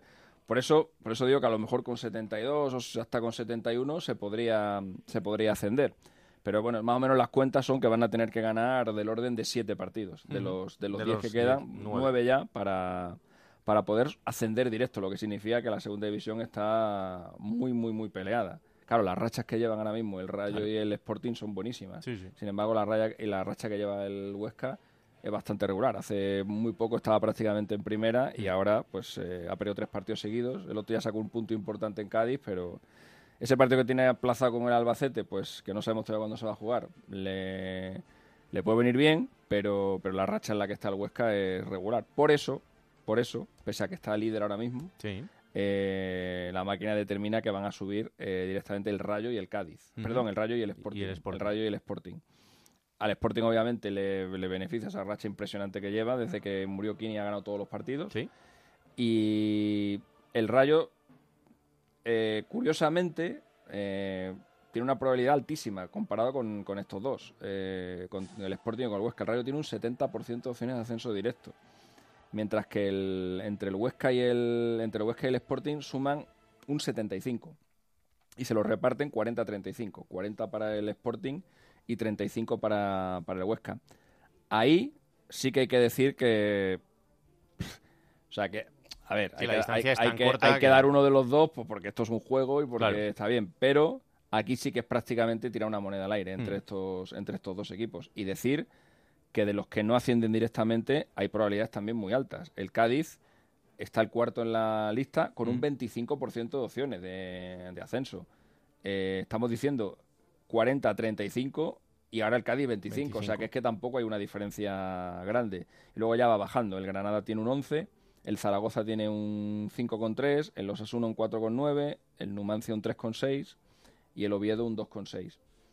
Pero, eh, insisto, que salvo el Rayo, que parece que el calendario, etcétera, etcétera, le, viene, viene bastante bien, eh, tanto entre Huesca como, Sporting hay una diferencia pequeña y con el Cádiz también. No sería una. Sería una sorpresa muy grande, por ejemplo, que... Bueno, muy grande no. Sería una sorpresa que Cultural o, o Córdoba no bajaran, Mm. pero no sería una sorpresa que el Cádiz o el, o el Huesca consiguieran el ascenso directo porque El está margen muy ajustado. muy el pequeño. margen está muy ajustado. Eso es. Eh, y luego para la promoción, el Rayo tiene un 26%, un 27% de opciones, prácticamente todo lo que no tiene de ascenso directo lo tiene de promoción. Solamente en un 3% de los casos se quedaría sin ninguno de los dos premios. El Huesca tiene un 30 y... ¿Dónde está? 35. No, el, el Huesca tiene un, un 42% de opciones Mm. y el Sporting tiene un 39%. Y luego el Cádiz, que es el que más opciones de promoción tiene, tiene un 55%. Y el- los otros dos que promocionarían serían el Granada y el, y el Zaragoza. Bueno, digo las, digo las probabilidades al lado, pues la gente se puede liar un poquillo, pero para que sea un poco orientativo, ¿no? El, el- el- el- por ejemplo, el hecho del Granada es curioso, o el hecho del Zaragoza es curioso. Mm. El Zaragoza tiene un 5% de opciones de ascenso directo y un 43% de promoción. Es decir, tiene un 48% de opciones de estar en la pomada y un 52% de no estar. Claro, de quedarse fuera de todo. Es decir, tiene más opciones de no estar que de sí estar. Y sin embargo, es uno de los cuatro que más opciones tiene de estar. Ya. Es la, es la historia. Claro, Cuando, la cuando, cuando hay, no, este cuando hay es- muchos, cuando hay muchos equipos entre los que repartir la, entre los que repartir la probabilidad, obviamente hace que la probabilidad de todos ellos eh, sea muy difícil que supere la, que supere la media, que supere el 50%. E incluso, como el caso del Zaragoza, no teniendo una probabilidad superior a la, a la mitad, sin embargo, es el que más opciones tiene de todos los demás. Puede parecer una contradicción, Mm. eh, porque al- el que, quien, quien nos esté escuchando ahora dirá, joder, si tiene un 52 de no subir y un 48 de sí subir, ¿cómo coño está diciendo que, que sube? Bueno, pues porque los otros tienen, Tienen menos, menos, todavía. claro. Y entre todos sí que suman el 400%, que son el 100 para cada una de las cuatro plazas de, de permanencia. Pero bueno, que es el, el juego de la, es el juego de las estadísticas. Y luego se quedarían fuera de la, de la promoción, pero muy cerquita también. Mm. Tanto Osasuna como Numancia tienen un 35, el Oviedo tiene un 25, el Lugo tiene un 15, el Valladolid tiene un 15 y el Tenerife tiene un 4%. El Tenerife que eh, con, con el Potro, eh, con Echeverría, eh, lleva también una racha, Increíble. una racha muy buena. Mm. Pero digamos que eh, la racha es, es- es demasiado, es demasiado reciente. Entonces, a la máquina diabólica no le da tiempo a captar esa, esa tendencia que a lo mejor, a lo mejor se mantiene. Mm. A lo mejor la tendencia del, del Tenerife se mantiene en las próximas jornadas y si, y si trasladamos la máquina diabólica en el tiempo y pillamos al Tenerife con una racha a lo mejor de, de, 12, de 8 o 9 partidos más, pues igual ya sí, ya sí le dan más opciones. Pero la racha de, de Echeverría es, es- es- es buena, es buena, pero, Pero corta en todavía corta en el tiempo. Entonces no le da tiempo a captar esa prueba de la máquina y por eso el Tenerife tiene una opción tan, tiene una opción tan baja de, de promocionar. Pero bueno, también es cierto que es que hace un mes no tenía ninguna. Claro. O sea, hace un mes era prácticamente imposible pensar Estaba que el Tenerife más hacia podía... abajo que hacia Correcto, arriba. estaba peleando por el, por el descenso. Así que, bueno, de hecho, el, el Tenerife, eh, no es que no lo tengo aquí el cálculo, pero yo creo que lo hice hace un par de jornadas y el Tenerife hace un par de jornadas tenía prácticamente la misma opción de subir que de bajar. Claro. Sí, que sí. es eh, que era un poco, eh, pues eso, estar ahí en, en, en la, en la picota. Y esa es un poco la, la historia y el resumen del, del Pues tema. así está el asunto. La máquina diabólica dice que Rayo Vallecano y Sporting de Gijón estarían en ascenso directo, Huesca, Cádiz, Granada y Zaragoza promocionarían por ese ascenso y Córdoba, Cultural Leonesa, Sevilla Atlético y Lorca se irían a Segunda División B. ya veremos, pero ya os estamos diciendo que esto tiene más de un 80% de opciones de pasar. Así que no son pocas. Y ya sabéis que eh, si hay alguien que sepa de números, es Alexis. Así que de aquí a lo que queda de liga lo comprobaremos, pero luego no digáis que no os hemos avisado. Que luego esto es fútbol. Y sí, hay cosas que son variables, pero los números fallan pocas veces. ¿eh? Yo, yo lo aviso. Hombre, estamos, estamos dando eh, dos eh, ascensos directos, más cuatro, más cuatro promociones son seis, más cuatro descensos directos son diez. Mm.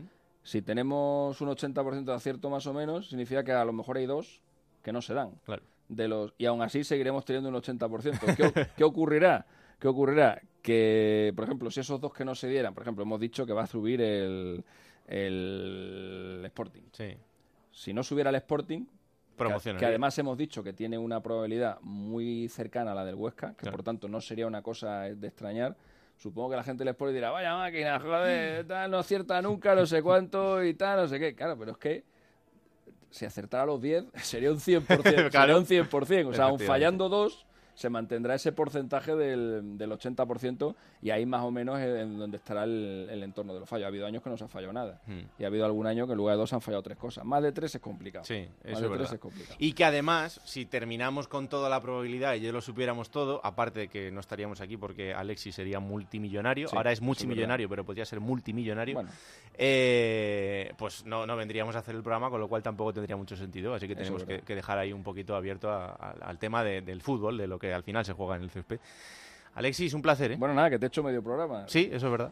programa dura una horita, ¿no? Bueno, Más hora y veinte, ¿no? ahí anda la cosa, sí, Pues depende de los días. Pues nos hemos comido media hora. Ya. Bueno, mejor. Bien, vale. Hala, seguimos. Hasta luego.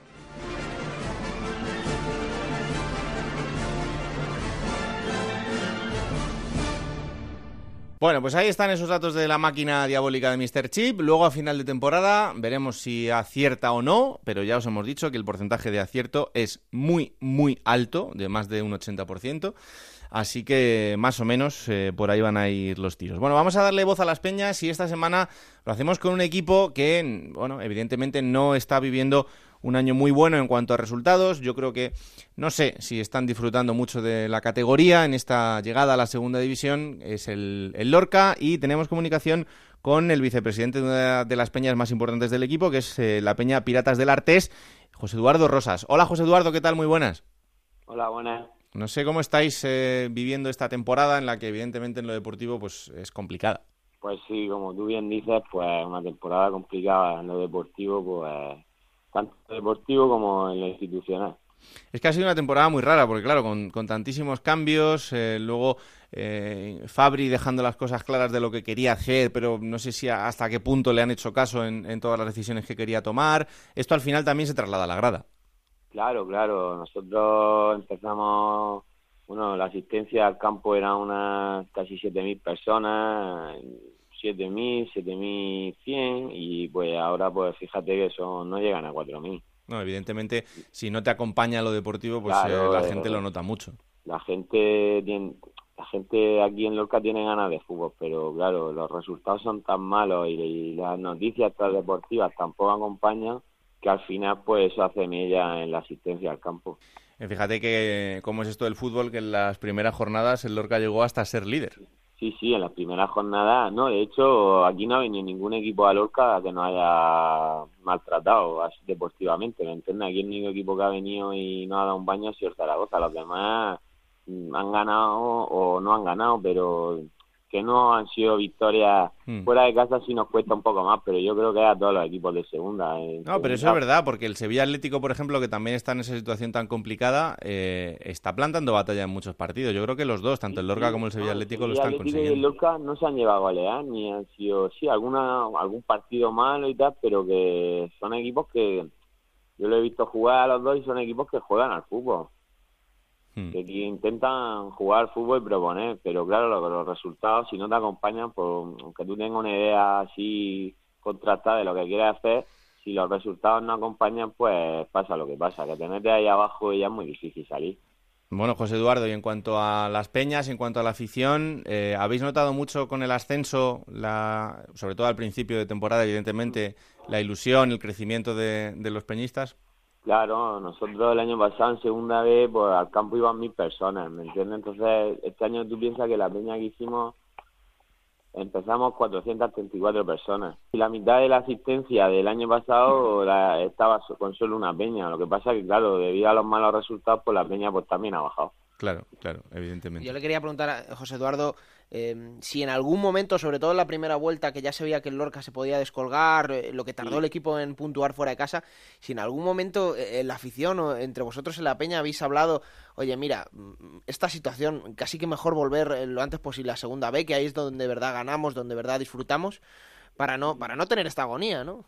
No, nosotros al principio, pues como estábamos con, entrenados con Curro Torres, el equipo jugaba bien. Es verdad que el equipo daba, daba muestras de, poder salvar la categoría, pero fue, no sé si en noviembre, diciembre, empezamos, empezó a torcerse el camino y ya no lo hemos recuperado.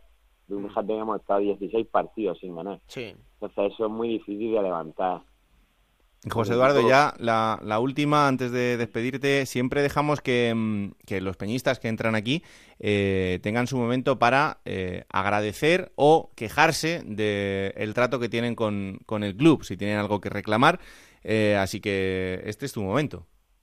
Pues no, el club a ver, nosotros con la gente que trabaja en el club estamos súper agradecidos. Mm. La gente que trabaja en el día a día, ¿me entiendes? Trabajadores del día a día.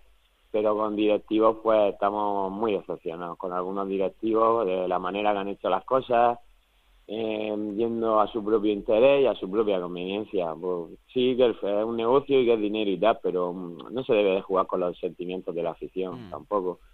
Y respecto a los trabajadores y jugadores, pues nada, cada uno hace lo que puede y lo mejor que puede y bueno, no vamos a reprochar nada porque bastante tienen ellos. Pero de la directiva, pues que lo podrían haber hecho mejor y haber mirado un poco más por la afición. Pues ahí queda esa, esa queja de José Eduardo Rosas, el vicepresidente de la Peña Piratas del Artés, del Lorca. Bueno, pues eh, espero que volváis pronto, aunque todavía hay que pelear hasta el final. Quedan todavía jornadas por delante para intentar ese sueño de la, de la salvación. Y está muy difícil, pero bueno, mientras que vive... Efectivamente, efectivamente, hay que agotar todas las opciones. Eh, así que nada, un placer teneros por aquí y que disfrutéis de lo que queda, ¿vale? Muchas gracias a vosotros. Un abrazo muy fuerte. Lo siguiente, plata o plomo. plata o plomo. Soy el fuego que arde tu piel. Soy el agua que mata tu No está siendo fácil esto, no está siendo no, fácil. No, la verdad que Adelante. Eh, bueno, eh, vamos a ver. El plomo de esta jornada para mí no ha sido sencillo, ¿eh? porque no, no ha habido nada esta semana que haya dicho, oye, esto no, este detalle no me, no me ha gustado, así que va a ser como un plomo justificado, ¿no? Por, por, tener que dárselo a alguien, pero es verdad que eh, Gerard López en el Barcelona B, en el Fútbol Club Barcelona B, mm. antes de que se me vaya a decir, oye, que es un filial, que no está en las mismas condiciones para competir que el resto de equipos. Pues están mejor en muchos casos. El otro día vimos ese partido de duelo de filiales contra Sevilla Atlético que pierde yo creo que de una manera demasiado contundente el Barça B, ¿eh? y en muchos otros partidos tiene jugadores para hacer más cosas. Hmm. Eh, entiéndaseme, no es verdad que es un equipo para estar en ascenso directo, para competir por playoff, pero yo creo que tiene argumentos y tiene materia prima para hacer otras cosas. Y Gerard López creo que en determinados encuentros se ha dejado llevar, como el de, el de esta semana.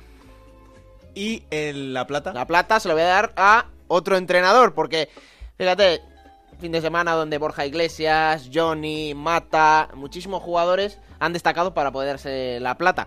Y, no me quiero mojar, Raúl, yo no quiero decantarme por, ninguno, no. Se la voy a dar a un entrenador y se la voy a dar a Echeverría en el Tenerife porque está haciendo una racha buenísima de puntos, ha cambiado la cara a este Tenerife, ya no por el juego, porque con Martí, verdad que muchas veces jugaba bien, sino por el ánimo. Este Tenerife de Echeverría es otro hmm. y por la racha de puntos que lleva le voy a dar la plata a Echeverría castillo,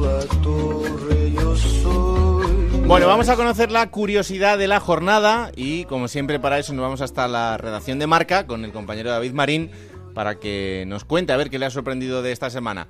Hola David, ¿qué tal? Muy buenas. Muy buenas Raúl. El Sporting de Rubén Baraja nos sigue dando trabajo con sus rachas y récords tras vencer a la Almería por un gol a tres este pasado fin de semana este Sporting iguala la tercera mejor racha de victorias consecutivas en toda la historia del club. Alcanza las seis que también se lograron entre las jornadas 9 y 14 de la temporada 63-64 en segunda división, como la actual.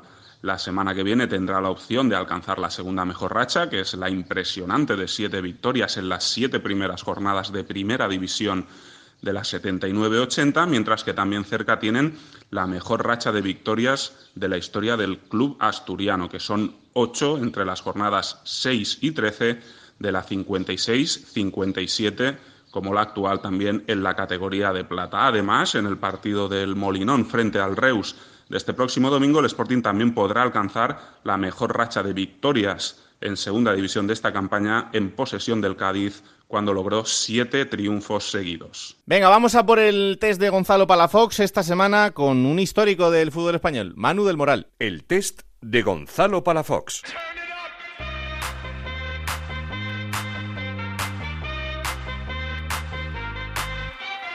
Un recuerdo de niño. Y al campo de Jaén con mi padre a ver fútbol. Una serie que sigas y la última película que has visto. Eh, Juego de Tronos. Hay que, te- hay que tener mucho cuidado con lo que se ve, sí, porque luego recuerdo Dallas o Los Serrano, que al final era todo un sueño. Y fíjate tú el de la nocilla, la que lió. ¿Lo de Dallas era un sueño? La última película que he visto, Gladiator, que la he visto ya siete veces o ocho, pero la, la ha sido la última que he visto. No, no, no, yo salgo en otras películas. Pero la de- en la- ¿No ibas a ser en la de Torrente o algo de esto, me habías dicho? Bueno, Torrente, sí, Santiago Segura lleva siete años, Detrás siete tuyo. películas eh, intentando convencerme, pero no acaba de convencerme. A ver si la próxima eh, lo conseguimos ya. La canción que más suena en el vestuario. ¿Quién es el DJ? Dani Calvo. Pues la que más suena, no sé, eh, aquí mete mucho reggaetón. No sé yo qué canción es la que más suena. De reggaetón. ¿Con quién tirías de cañas? ¿Matías Prats? Rapear la actualidad, sin faltar a la verdad, con toda la agilidad de su palabra. ¿O Úrsula Corberó? Con Matías Pras, me diría yo. Que tiene que saber mucha historia. Tres cosas que te llevarías a una isla desierta. A mi mujer, a mi niño y, y cremita para que no nos pique el sol luego. Un defecto, una cualidad y una manía. Bueno, un defecto, vamos a empezar por los defectos. Un defecto que soy demasiado autocrítico conmigo. Una cualidad, no sé, tampoco me gusta a mí hablar bien de mí mismo, pero no sé. Soy la bondad, por ejemplo. La manía, pues santiguarme antes de jugar fútbol, por ejemplo. Un plato favorito y un rincón de Soria para desconectar. Plato favorito, el pollo asado. Pues el parque del centro, en la Alameda. Tres referentes futbolísticos. Tres referentes, pues de chiquitito me gustaba mucho Laudrup y ahora me quedo con Iniesta y Messi. Juego, ¿eh? Sí, sí. Tres cosas que tiene que tener tu mujer perfecta. Que sea buena madre, sobre todo. Lo más importante en la vida es... Vivirla, ser alegre.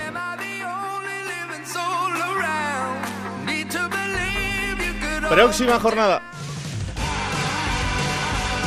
Será la 34, Alberto. No está siendo fácil. No. Empezará el viernes a las 9 de la noche en Carranza, Cádiz, Almería. Para el sábado, cinco encuentros. A las 4 de la tarde, dos. El Fútbol Club Barcelona B Cultural Leonesa. Cuidado a este partido. Sí. Y el Granada Osasuna. Para las 6, dos partidos más. El Derby Aragonés Real Zaragoza Huesca. Y Alcorcón Numancia. A las 8 cerrará el sábado el Albacete Rayo Vallecano. Para el domingo a las 12 del mediodía, Nastic Real Valladolid. A las 4, Lugo Real Oviedo. Para las 6, dos partidazos. Sporting Reus y Córdoba Lorca. Cerrará la jornada a las 8 en el Heliodoro Tenerife Sevilla Atlético.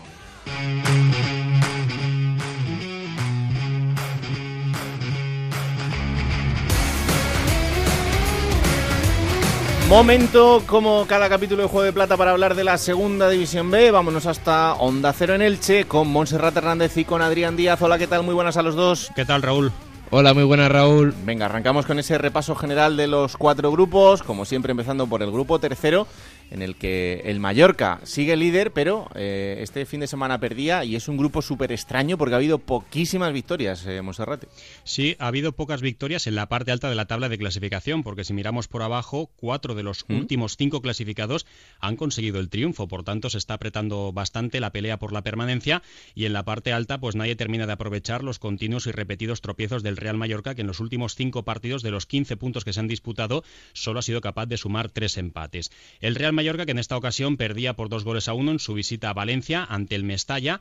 Hubo duelo directo entre el segundo y el tercer clasificado, el Villarreal B que visitaba el estadio Martínez Valero. Gran encuentro el vivido en tierras ilicitanas que terminó tal y como empezó, pero nadie se aburrió en ese compromiso, mientras que el Badalona cortó su racha de siete triunfos consecutivos y lo hizo tras igualar a cero en su propio campo ante el Club Deportivo Alcoyano que de la mano de Mario Barrera suma cinco partidos con una derrota en el encuentro inaugural y cuatro partidos de forma consecutiva en el último mes de liga.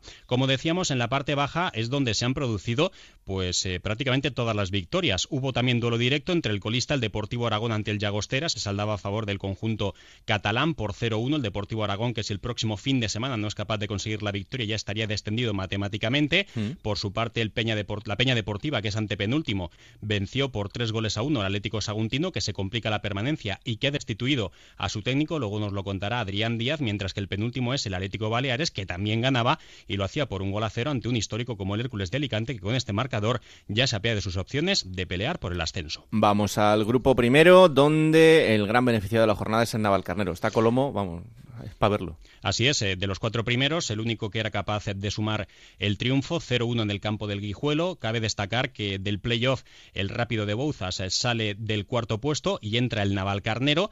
En esta jornada de los de arriba, el Fuenlabrada sumaba un empate a cero en casa ante el Real Valladolid, eh, vuelve al segundo puesto, pese a que suman nueve jornadas sin ganar, con seis empates y tres derrotas, para que luego digan que los puntos no sirven de nada, pues bien, para el Fuenlabrada le permite recuperar la segunda posición de la clasificación. También se mantiene primero el Rayo Majadahonda, pese a caer goleado por 3 a 0 ante el filial del Celta de Vigo, mientras que el tercero, el Deportivo Fabril, también perdía 1-0 ante la gimnástica segoviana. De los de abajo, duelo entre dos equipos que tienen tienen bastantes urgencias, como es el Cerceda y el Racing Club de Ferrol, empate a uno en ese compromiso.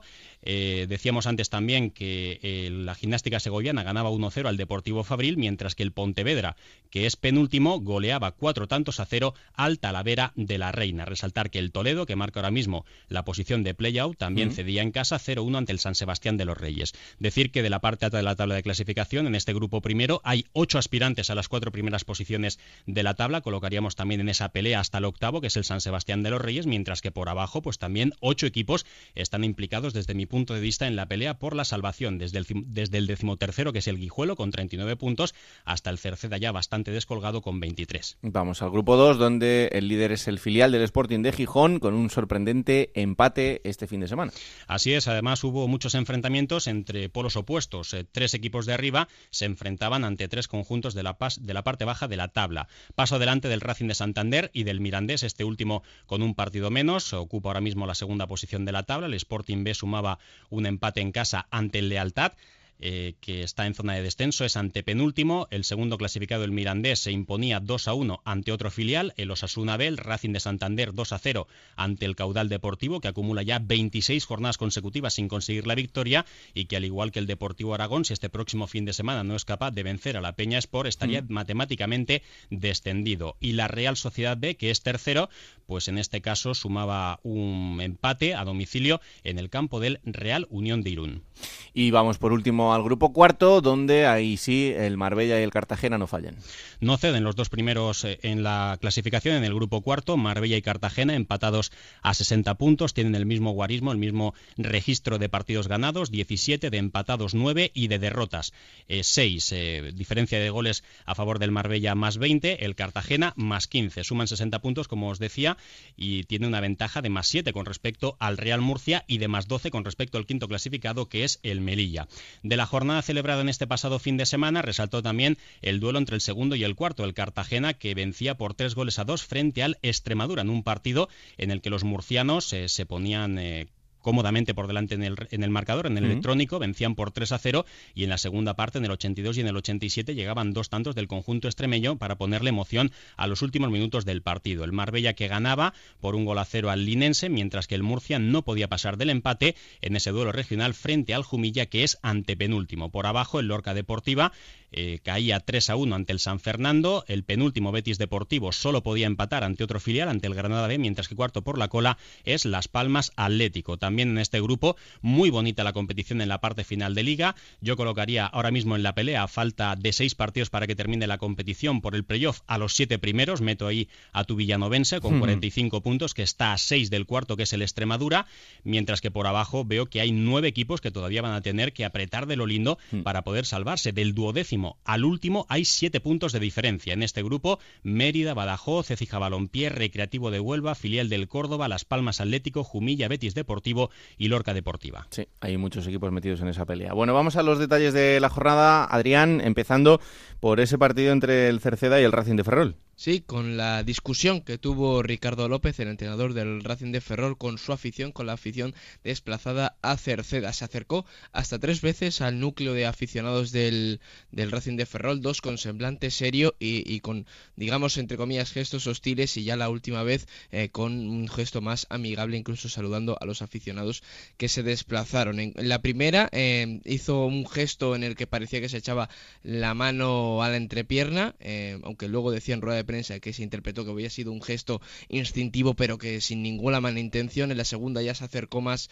eh, cara a cara con aficionados del Racing de Ferrol y parecía con tono de discusión y la tercera ya de buen rollo, incluso saludando y, eh, agradeciendo el apoyo y en algunas de ellas, a las dos primeras, el capitán, uno de los capitanes del Racing de Ferrol, José Lu, apartó a su entrenador de la afición del Racing de Ferrol para que todo no fuera más. El entrenador Ricardo López, que después en rueda de prensa decía que no hizo ningún gesto obsceno que pueda que pudiese ofender a la afición del Racing de Ferrol y que no dijo ni mu y que solo había ido a dar las gracias con el por el apoyo que si alguno se había sentido que se había encarado, le pedía perdón. Como decimos, mucha tensión en, en, el Racing de Ferrol, un equipo importante en toda la segunda división B, mm. pero que está pasando muchos apuros esta temporada y que está metido en zona de descenso.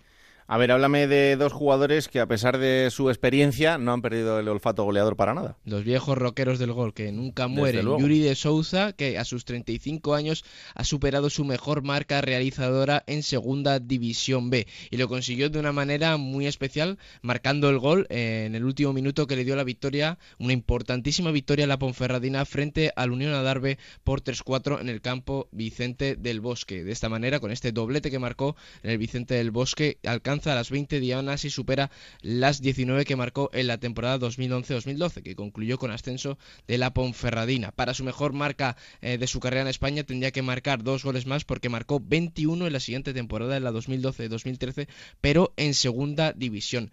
Y el otro viejo roquero que supera su, que iguala su marca esta vez es Diego Cervero, que entre Liga y Copa ha marcado 22 goles esta temporada con el Club Deportivo Mirandés. Este fin de semana también marcó un doblete que le dio la victoria al Mirandés 2-1 contra Osasuna Promesas.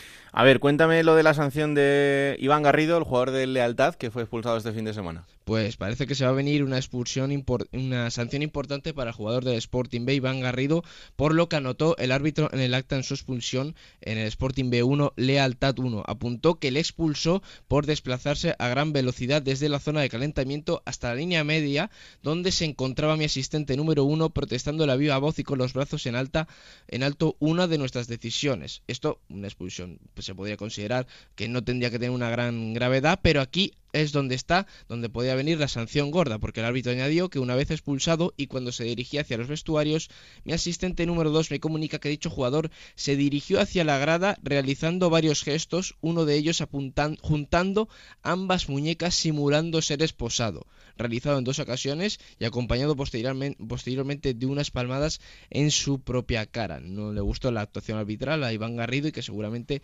este gesto le va a costar varios partidos de sanción. Pues seguro que sí el susto de la jornada lo hemos vivido en Mérida. Sí, con Jack Traoré en el Mérida Cero Recreativo de Huelva Cero, porque el inicio de la segunda parte en el Estadio Romano se demoró porque el jugador africano se puso a vomitar sobre el césped. Aunque, aún así, eh, Jack Traoré, pudo completar el partido después eh, del choque. El médico del Recreativo de Huelva, Rodolfo Ortiz, comentaba a distintos medios que era una situación de estrés y que le perjudicaba mucho la ansiedad, eh, le genera los partidos y que no era la primera vez que le pasaba una situación así. El árbitro quería que se marchara marchase del campo, pero eh, se consideraron que no era nada importante, solo náuseas, y Jack Traoré, como decimos, pudo acabar el partido. Y después del partido, al propio Jack Traoré le restaba importancia y que aguantó hasta el final mm. porque quería ayudar al equipo, un recreativo de Huelva que se ha metido en un lío gordo en estas últimas jornadas, como comentábamos, está metido en la pelea por el evitar el descenso a tercera división, estamos hablando del decano del fútbol español, y que tiene un compromiso muy importante este fin de semana contra el Córdoba B en el nuevo colombino, el Córdoba B que ahora mismo está en puestos de playout y con los mismos puntos que el Recreativo de Huelva.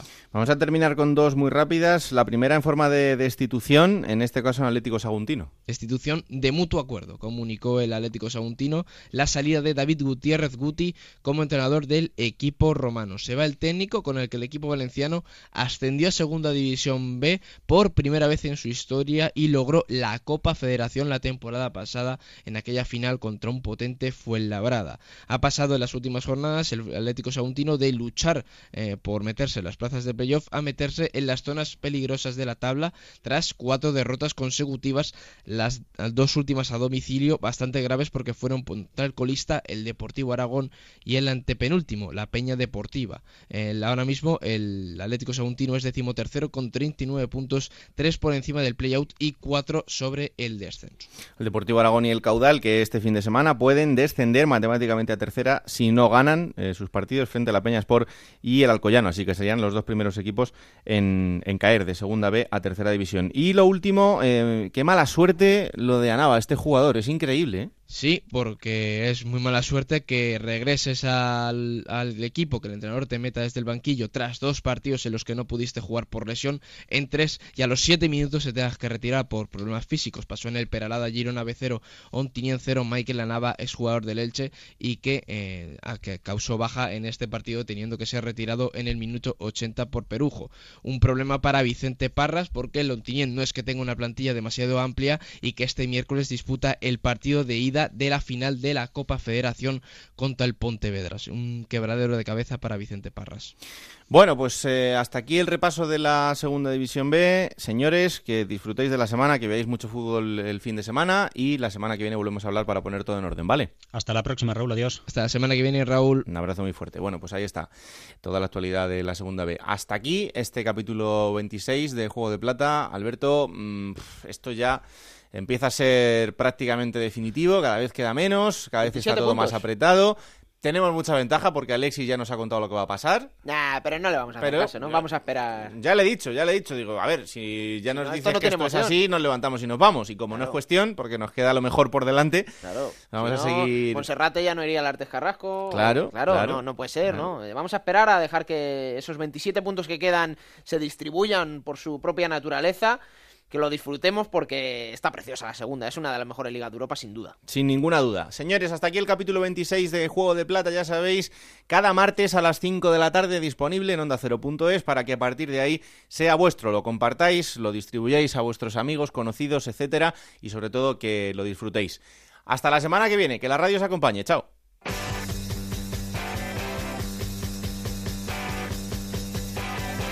Raúl Granado, Alberto Fernández. Ana Rodríguez.